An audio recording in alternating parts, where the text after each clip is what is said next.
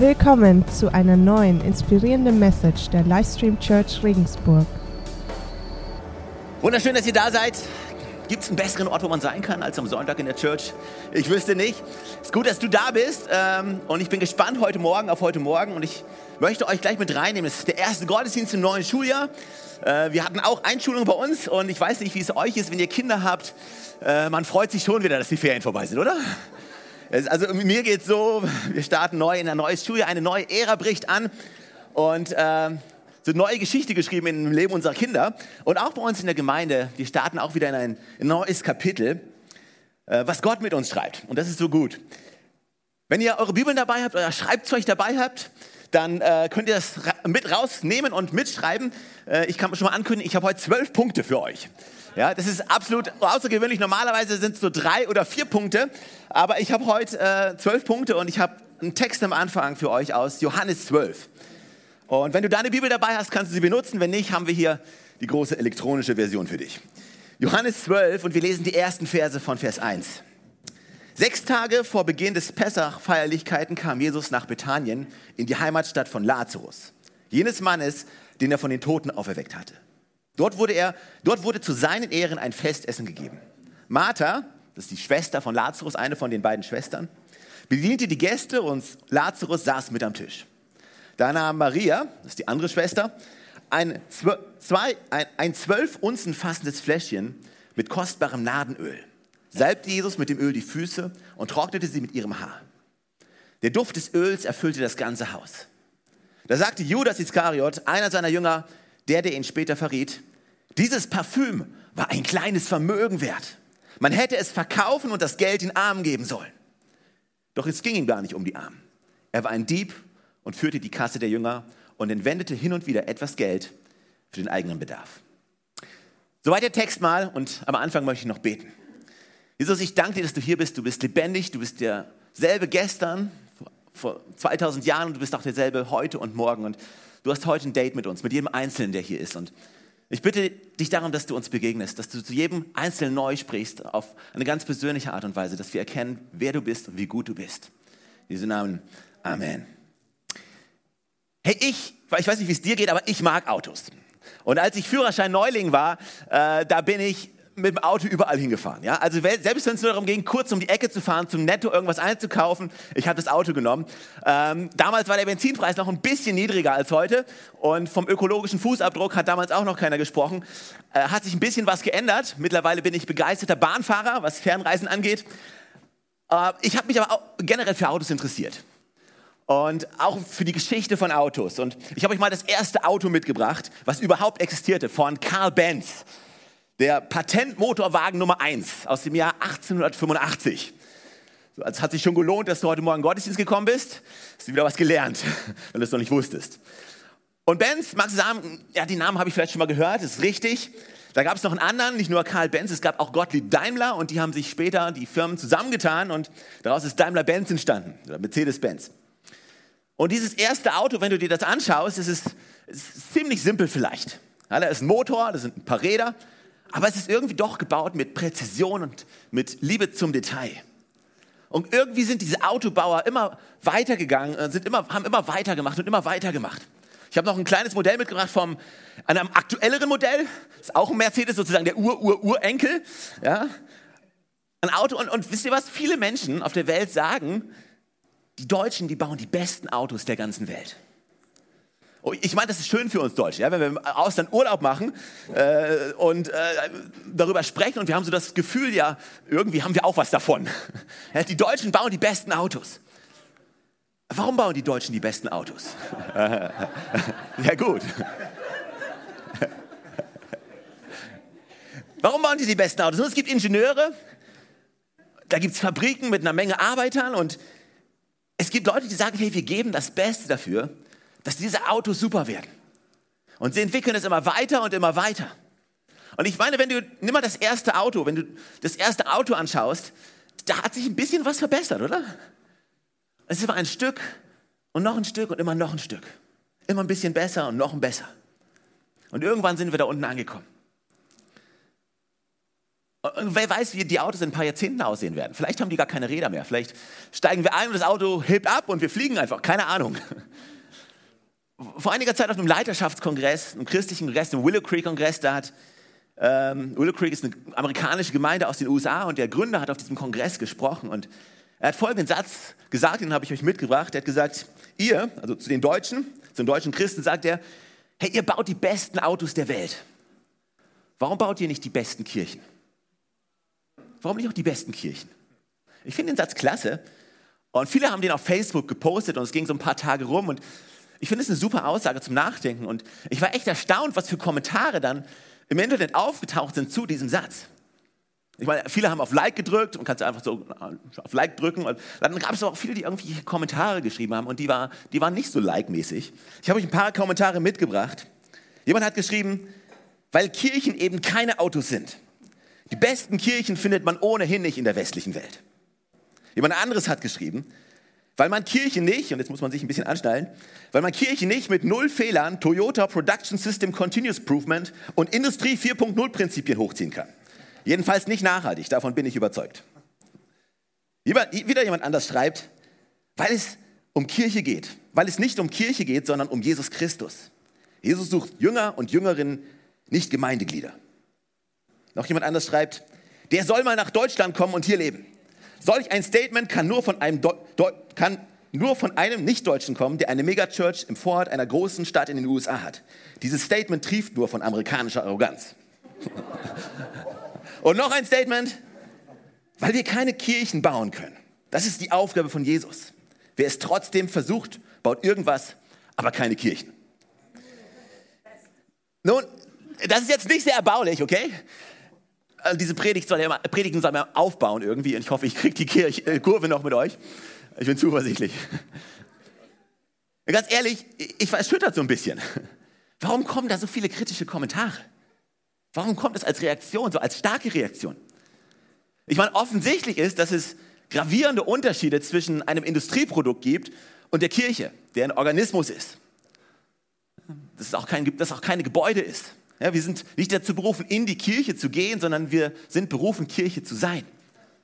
Ja, Kirche sind Menschen, die Jesus nachfolgen und die zusammenkommen. Und Bill Heibels weiß das auch und meinte das mit Sicherheit nicht. Und natürlich kann man sagen, okay, die beste Kirche, das klingt so nach Vergleichen. Aber auch das meint er nicht. Also nach dem Motto, meine, Kirche, meine Kirche ist besser als deine oder so. Darum geht es überhaupt nicht.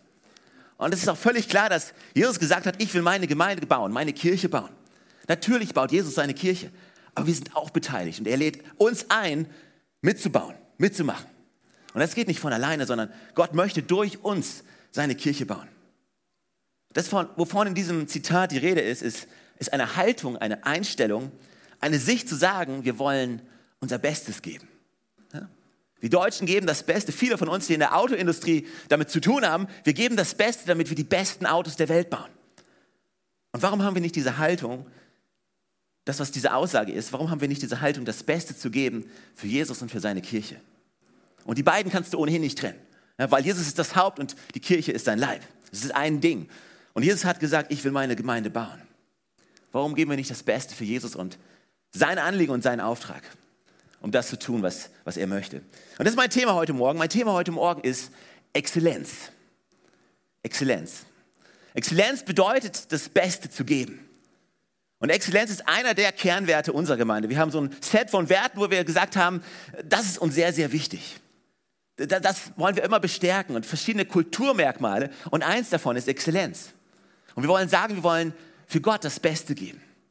Und diese Herzenseinstellung soll alles prägen, was wir in der Gemeinde tun. Bestmögliche Qualität ehrt Gott und repräsentiert Gott. Und dazu habe ich heute Morgen zwölf Punkte für euch und möchte ein bisschen nachdenken. Und den ersten Punkt, den ich mitgebracht habe, ist, Exzellenz entspricht Gottes Wesen. Exzellenz entspricht Gottes Wesen. Weil Gott ist exzellent. Ja, Gott ist ein Gott, der sein Bestes gibt. Und weißt du, er hat für mich und er hat für dich sein Bestes gegeben. Er hat nämlich seinen Sohn gegeben. Er hat nicht irgendwie irgendwelche Reste gegeben. Er hat gesagt, hey, ich gebe mein Bestes, um diesen Menschen meine Liebe zu zeigen. Gott ist ein exzellenter Gott und, und wenn du die Schöpfung betrachtest, all das, was wir Menschen noch nicht kaputt gekriegt haben in dieser Schöpfung, dann sehen wir das. Er ist exzellent. Er ist ein Gott, der sich verschwendet hat, der absolut kreativ ist, der absolut überschwänglich ist in seiner Perfektion, in der Vielfalt, in der Schönheit, die wir in der ganzen Schöpfung finden. So Exzellenz ist etwas, was zutiefst zu Gottes Wesen gehört. Und du bist im Ebenbild Gottes geschaffen. Das ist etwas, was Gott widerspiegelt beim Thema Exzellenz. Punkt zwei und bei Exzellenz, und das ist ganz wichtig, dass ich das auch direkt von vornherein sage, Exzellenz ist etwas völlig anderes als Perfektionismus. Das ist ganz wichtig, weil Leute mischen das und fühlen sich dann angegriffen vom Wort Exzellenz, weil sie glauben, das ist Perfektionismus. Perfektionismus ist etwas ganz anderes. Perfektionismus bedeutet, perfekt zu sein. 100 Prozent, ein letztendlich unerfüllbarer Maßstab, ein unmenschlicher Maßstab, ja, ein Maßstab, der dich unter Druck bringt. Perfektionismus ist getrieben von diesem Vergleichen, besser zu sein als jemand anderes. Aber darum geht es überhaupt nicht. Worum es uns geht, wenn wir über Exzellenz sprechen, ist, dass jeder sagt, hey, ich gebe mein Bestes. Und das beinhaltet, ich genüge. Ich muss nicht etwas geben, was ich nicht habe. Ich muss nicht etwas geben, was, was meine Möglichkeiten übersteigt. Nein, ich gebe mein Bestes. Das Beste, was ich habe. Wir reden also nicht über einen absoluten Maßstab, sondern wir reden von einer, einer Haltung, von etwas, was wir mit unserem Willen entscheiden.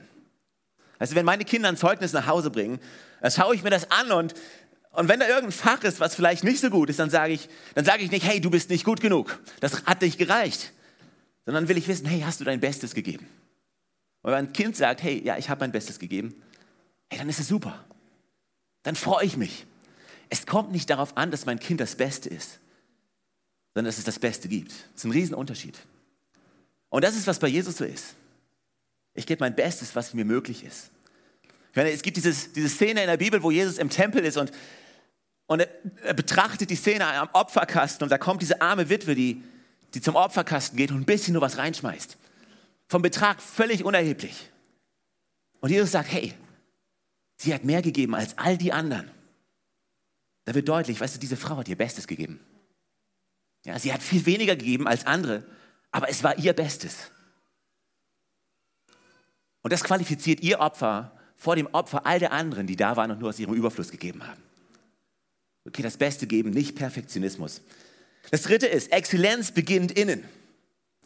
Wenn du dich gefragt hast, wo diese Geschichte mit Martha, Maria und Lazarus ist, jetzt steigen wir wieder ein. Exzellenz beginnt innen. Diese drei Geschwister, die, die tauchen ein paar Mal auf in der Bibel. Ja? Offensichtlich war Jesus mit denen irgendwie befreundet und der kommt ein paar Mal da vorbei.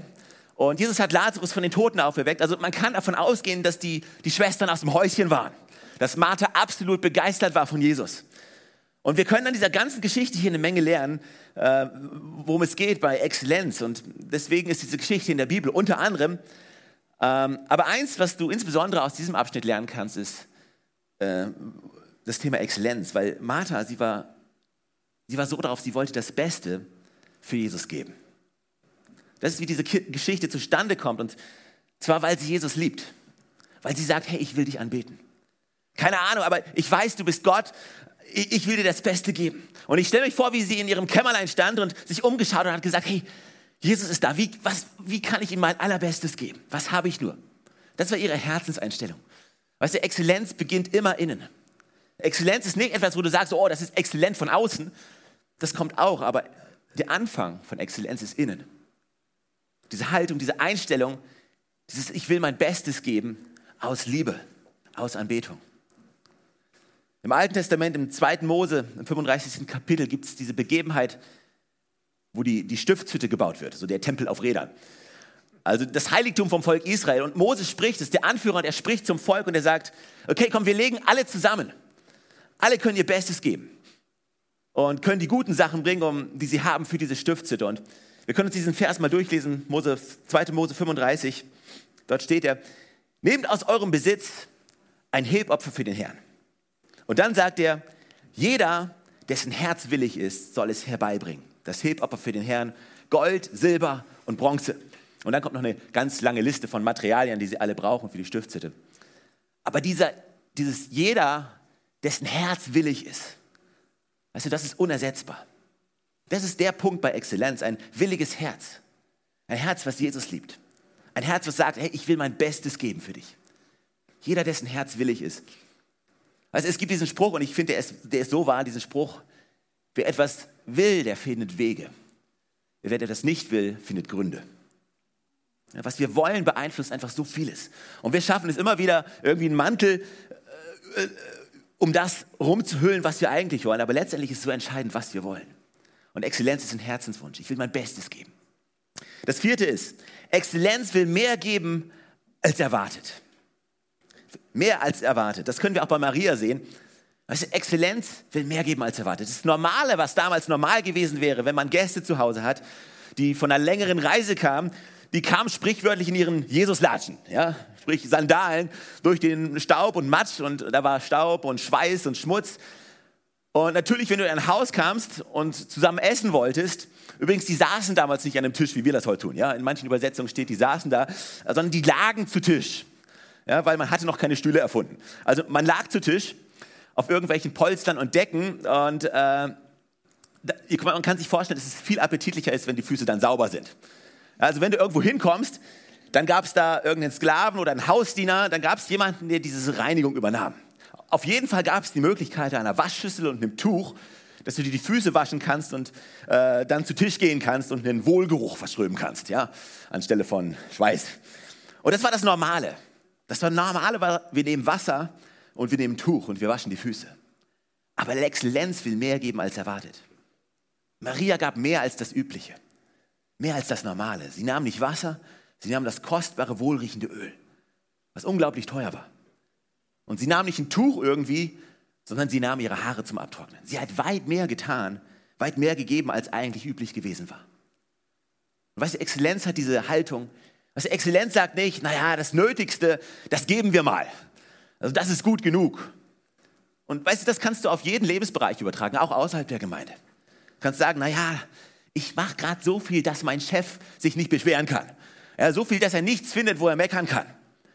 So gerade das Nötigste. Oder in der Schule irgendwo oder im Studium, du kannst gerade sagen, ich, ich versuche gerade so durchzukommen. Ich mache gerade das Nötigste irgendwie.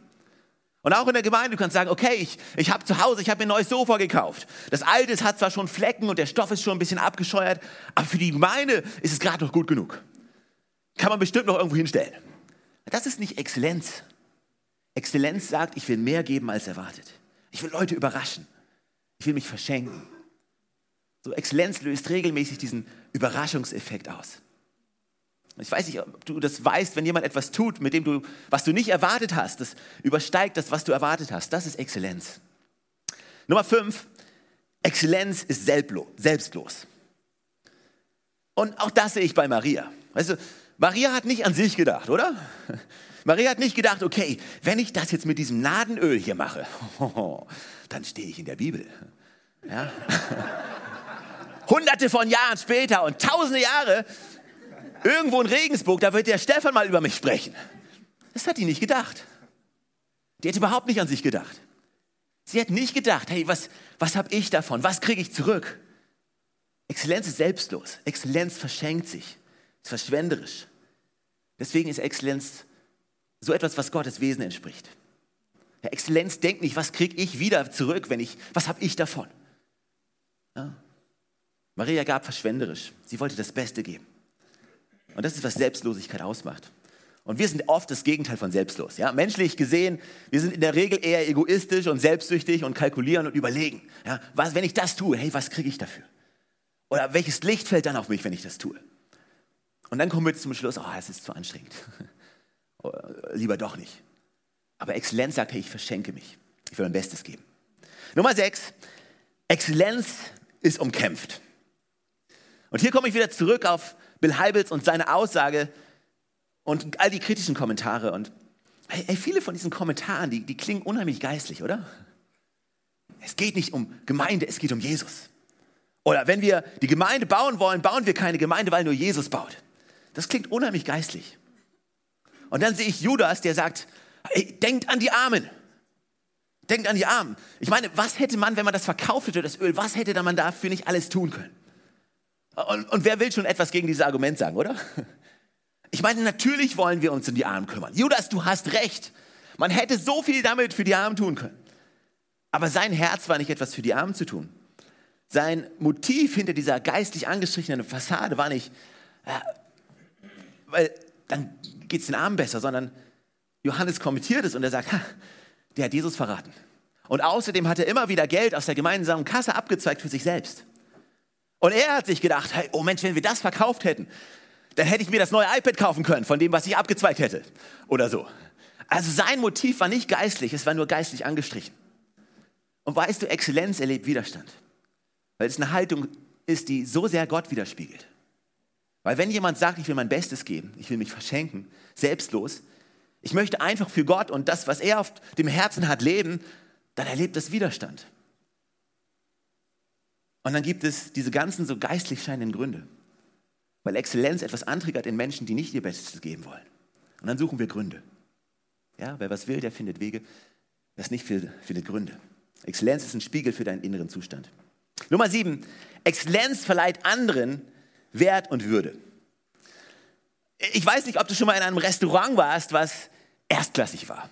Wo du reinkommst und wo du merkst, von der Atmosphäre, vom Begrüßen, von der Liebe zum Detail, von dem, wie die, der Tisch dekoriert ist, von all dem Möglichen, wenn das Essen kommt, wie das Essen auf dem Teller drapiert ist und so weiter, du merkst, wow, hier hat jemand wirklich alles gegeben.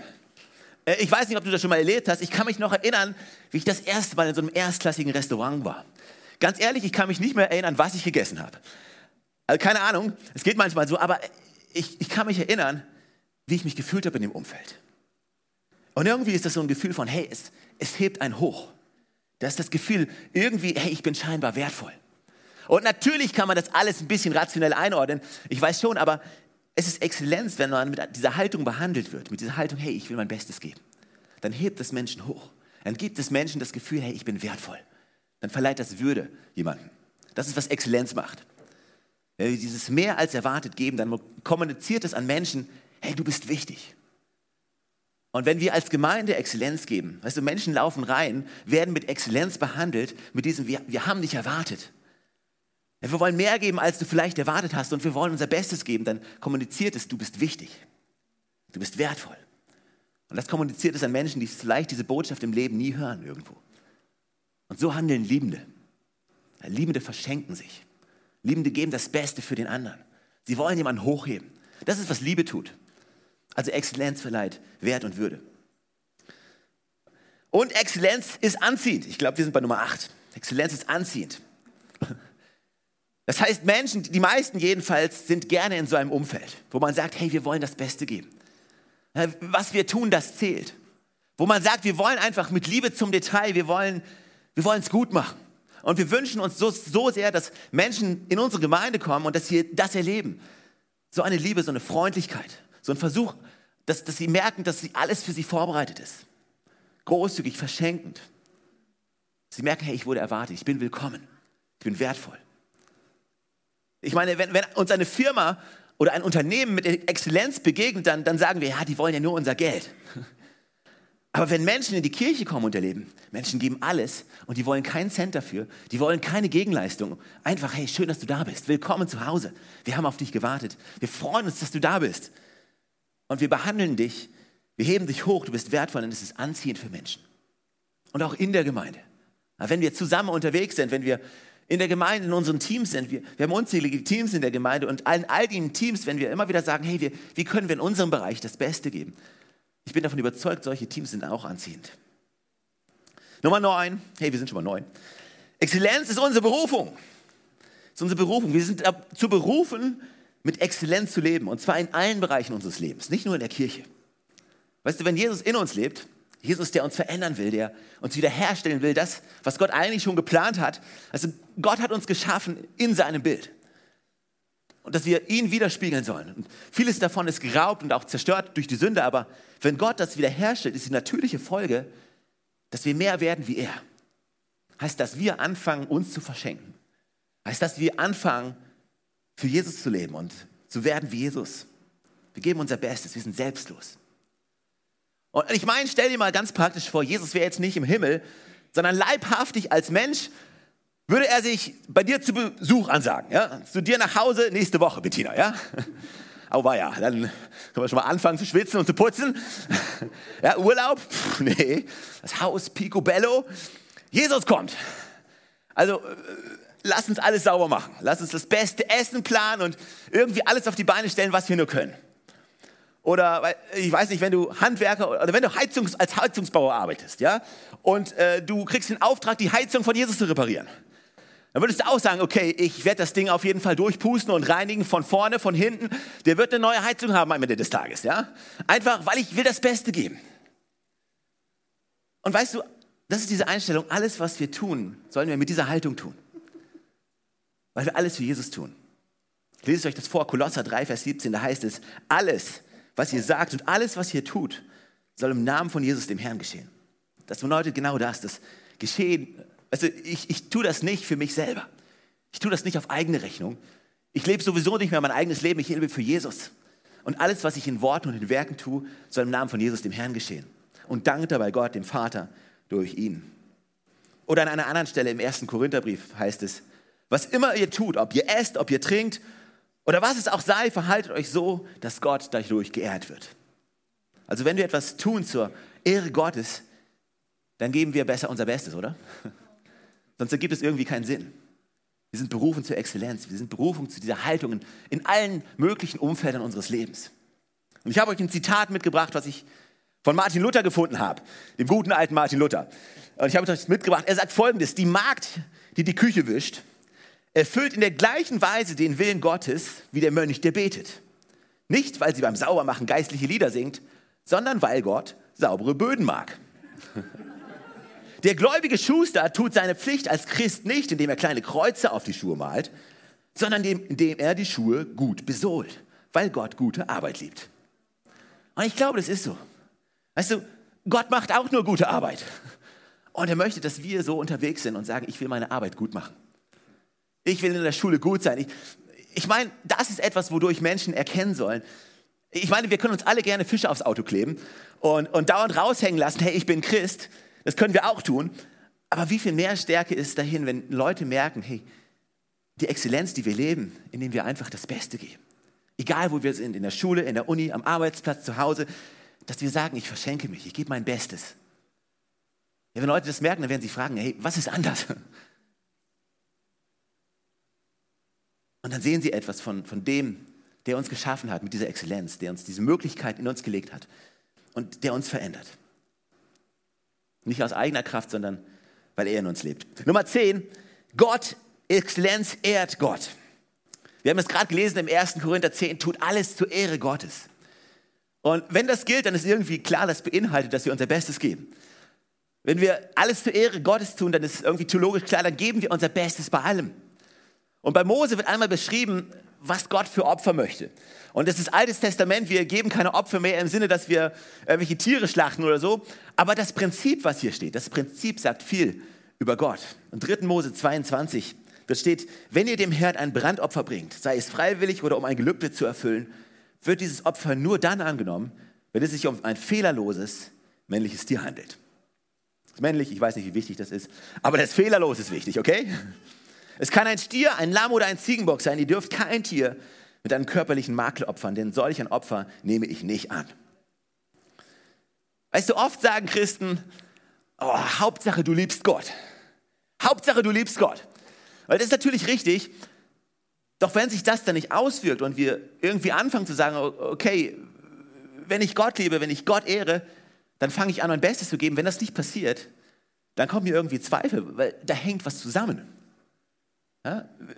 Wenn wir sagen, ich liebe Gott und ich lebe für Gott und alles, was ich tue, das tue ich für Gott, dann tue ich das mit einer Haltung, hey, wie kann ich das Beste geben für Gott? Was sagt dein Chef? Was sagt dein Lehrer? Was sagt dein Professor? Was sagen die Menschen um dich herum über dich und was du da lebst? Ist da was zu sehen von, hey, hier ist jemand, der gibt sein Herz rein, der gibt sein Bestes. Das nächste, Exzellenz ist ein Kennzeichen herausragender Gemeinden. Das ist mein elfter Punkt. Was meine ich mit herausragende Gemeinden? Es geht nicht darum, ist diese Gemeinde besser als die oder das ist nicht der Punkt. Aber Gemeinden, die blühen, Gemeinden, die wachsen, Gemeinden, die nach vorne gehen, Gemeinden, die sich weiterentwickeln, die einen Unterschied machen in der Welt. Ich glaube, dass du immer wieder als eines der verschiedenen Dinge, was du da finden wirst, dass da Exzellenz ist. Dass da diese Haltung ist. Und weißt du, das ist das Gegenstück von Gemeinden, die sagen, es ist doch alles in Ordnung. Wir genügen uns so, wie wir sind. Wir wahren den Status quo. Lass uns mal lieber nichts ändern. Lass uns mal alles so, wie es ist. Wir drehen uns um uns selber. Okay, das ist das Gegenstück. Gemeinden, die herausragen, die sagen, hey, wir wollen uns weitergehen, wir wollen uns weiterentwickeln. Und Exzellenz hat es in sich zu sagen, wir wollen besser werden, wir wollen uns weiterentwickeln. Das ist unheimlich wichtig bei dem Ganzen. Das, was, was nämlich heute Exzellenz ist, wenn wir heute unser Bestes geben und wir geben morgen wieder das Gleiche und übermorgen wieder das Gleiche und im nächsten Tag wieder das Gleiche, dann ist das irgendwann nicht mehr das Beste. Wir hätten uns weiterentwickeln können. Ja, wie bei dem Auto. Das Auto von 1885 es war das beste Auto damals. Keine große Kunst, es war das einzigste. Aber ganz ehrlich, das Beste ist heute was anderes als damals. Da findet eine Entwicklung statt. Und wenn wir diese Haltung haben, ich will mein Bestes geben, dann wird es auch immer wieder eine Erweiterung geben dessen, was Gott durch uns tut. Was für Möglichkeiten wir haben. Auch in der Gemeinde. Weißt du, wir sind unterwegs in einer Gemeinde mit 50 Leuten, die unterwegs ist und das Beste gibt, da freut sich Gott riesig. Und dann schenkt ihr Wachstum, dann, dann dann ist das Level von das Beste irgendwann woanders. Was auch nötig ist, um weiter zu wachsen. Wenn du, wenn du den Kinderdienst nimmst oder den Worship nimmst oder was auch immer, in einer Gemeinde von 50 ist es was anderes als in einer Gemeinde mit 500 und ist wieder was anderes als in einer Gemeinde mit 5000. Und wir Deutschen sagen dann, ja, der hat leicht reden. Der mit seiner Gemeinde mit 20.000 Leuten, so Willow Creek, der hat leicht reden. Weil der hat ja all die Möglichkeiten. Der hat all das Geld, der hat all die Mitarbeiter und so weiter. Die Frage ist nur, wie ist er da hingekommen? Wie ist die Gemeinde da hingekommen? Die Gemeinde ist da hingekommen, weil sie am Anfang an gesagt hat, wir geben das Beste, was wir haben. Und auf der nächsten Stufe haben sie wieder gesagt, wir geben das Beste. Auf der nächsten Stufe haben sie, und, und Gott hat erweitert. Und Gott hat Möglichkeiten gegeben. Und dieser Wert, diese Kultur, das Beste zu geben, hat mit dazu beigetragen. Und, und wisst ihr, lass uns das nicht ausspielen. Ja, ist, ja, es ist ein Wunder. Und Gott hat gewirkt und so weiter. Natürlich. Natürlich. Exzellenz ist keine Methode. Exzellenz ist eine Herzenshaltung. Aber Exzellenz ist nötig, damit eine Gemeinde weitergeht. Und in Deutschland, wir sehen so wenig Gemeinden, die über eine gewisse Größe rausgehen. An Menschen, die sie erreichen. Und wir als Gemeinde, wir glauben, dass Gott noch viele, viele Menschen ansprechen möchte durch uns als Gemeinde. Die hier im Umfeld sind, die, die Gott noch nicht kennen. Die noch nicht verstanden haben, dass Gott sie unendlich liebt. Und wir wollen uns nicht begnügen. Wir wollen niemals dahin kommen zu sagen, oh, ist doch alles super. Wir haben ein paar schöne Lampen aufgehängt und wir haben ein tolles Worship-Team und alles ist proper. Also kann es bleiben. Nein, wir wollen weitergehen. Wir wollen das Beste geben. Uns nach Entwicklung ausstrecken. Letzter Punkt, Nummer 12. Exzellenz lässt Menschen durch uns Gott sehen. Und diese Bibelstelle, die ich euch gleich vorlesen möchte, es geht um Saul als König im Alten Testament, der von Gott zum König gemacht wurde und ungehorsam wurde und dann verworfen wurde und dann kam sein Nachfolger David, David in Position. Und Saul war noch König und er war häufig nicht so gut drauf, weil, äh, wie gesagt, er wurde von Gott verworfen. Und äh, dann sagten Leute zu ihm, hey, du brauchst den Hafenspieler. Ja, äh, das waren die E-Gitarristen der damaligen Zeit, den Hafenspieler. Du brauchst so einen Spieler, der kommt, die Harfe spielt, damit du wieder besser drauf bist und auf bessere Gedanken kommst. Und dann lesen wir im 1. Samuel 16, da befahl Saul seinen Dienern, sucht jemanden, der gut spielen kann und bringt ihn hierher. Und pass auf, das ist der Hammer, was hier steht in Vers 18. Einer der Diener erwiderte, ein Sohn Isais aus Bethlehem, redet von David, ist ein begnadeter Hafenspieler. Er ist auch mutig und tapfer im Kampf und wortgewandt. Außerdem ist er ein sehr gut aussehender Mann. Und der Herr ist mit ihm. Ich finde es unglaublich, weil weißt du, hier wird erstmal aufgezählt, weil David war aufgefallen. Wodurch ist er aufgefallen? Durch seine Exzellenz. Da war einer, der hat das Beste gegeben. Man hat ihn gesehen, hat gesehen, hey, der ist mutig, der ist tapfer, der kann Harfe spielen, der ist wortgewandt, der sieht gut aus. Alles, was der erste Blick hergibt, diese äußerlichen Dinge. Und da war Exzellenz, die sichtbar wurde von außen. Und dadurch fiel er auf. Und dann kommt dieser Satz. So wie übrigens noch nebenbei bemerkt, der Herr ist mit ihm. Und wisst ihr, in die Gemeinde kommen Menschen und vielleicht fällt ihnen auf, hey, die Band, die haben geprobt. Die können gut spielen. Und, oder der Kaffee, der schmeckt, da hat sich jemand Mühe gegeben. Oder das Technikteam hat alles vorbereitet. Oder irgendein Detail an all diesen vielen Stellen. Menschen sehen zunächst nur die Oberfläche. Alle sind so freundlich. Jemand hat mal gesagt, er kam zum ersten Mal zu uns und es war ihm richtig unheimlich. Alle sind freundlich. Aber auf den zweiten Blick sehen Menschen, hey, der Herr ist mit ihnen. Auf den zweiten Blick sieht man dann, hey, was da drin ist. was ist eigentlich der Antrieb? Nämlich Gott ist da. Das ist der Gott, der uns dazu bringt, dass wir das Beste geben wollen, was wir haben. Und weißt du, wir sollen anders sein als Christen, als, als die Menschen, die sagen, hey, ich will mal wieder Sport treiben. Ja? Nachdem ich jetzt jahrelang faul auf dem Sofa sage, jetzt kaufe ich mir das beste Rennrad, was es gibt. So ein Vollprofi-Teil, super toll. Und jetzt habe ich dann da stehen, ich fahre einmal damit und dann nie mehr. Aber wenn ich auf dem Rad sitze, dann sehe ich echt wie der totale Vollprofi aus. Ja? So sollen wir nicht sein. Sondern bei uns soll und darf das, was äußerlich zu sehen ist. Und ich glaube nur, so ist es nachhaltig. Das, worum es geht, ist, es geht immer um das Innere. Dieses, wir lieben Gott. Und ich glaube, von ganzem Herzen wenn wir uns danach ausstrecken, das Beste zu geben. Nicht damit wir gesehen werden, nicht weil wir irgendwie Eindruck schinden wollen, nicht weil wir sagen wollen, oh, seht her, wie toll wir sind, sondern einfach, weil wir Gott lieben, einfach, weil wir um seinetwillen das Beste geben werden und wollen. Und wenn das Menschen sehen, dann sehen sie irgendwann, okay, der Herr ist da, Gott ist da. Das ist das Geheimnis, was dahinter steht. Und das ist das, wozu ich uns Mut machen möchte. Und ich glaube, das ist nicht nur wichtig für uns als Gemeinde hier in der Church am Sonntag, sondern wie ich schon sagte, für jeden Bereich unseres Lebens. Du bist dazu berufen, dein Bestes zu geben. Dass wir sagen können, Gott, ich möchte genauso so leben und so handeln, dass Menschen mich äußerlich anschauen. Ich will niemanden beeindrucken. Ich will einfach für dich mein Bestes geben. Und dann wird irgendwann das, was dahinter steht, sichtbar werden. Dann werden Menschen merken, was für eine, mit was, was für eine Haltung wir daraus, daraus machen. Deswegen, wir brauchen uns nicht so viel Gedanken darüber machen, wie das, was wir tun, wirkt auf Menschen, sondern wir fokussieren uns und sagen, hey Jesus, ich lebe für dich. Ich gebe mein Bestes für dich. Ich will dich anbeten mit allem, was ich habe, dich ehren mit Worten und mit Taten, mit dem, was ich tue. Und dann wird Gott sichtbar durch unser Leben und durch uns als Gemeinde. Amen.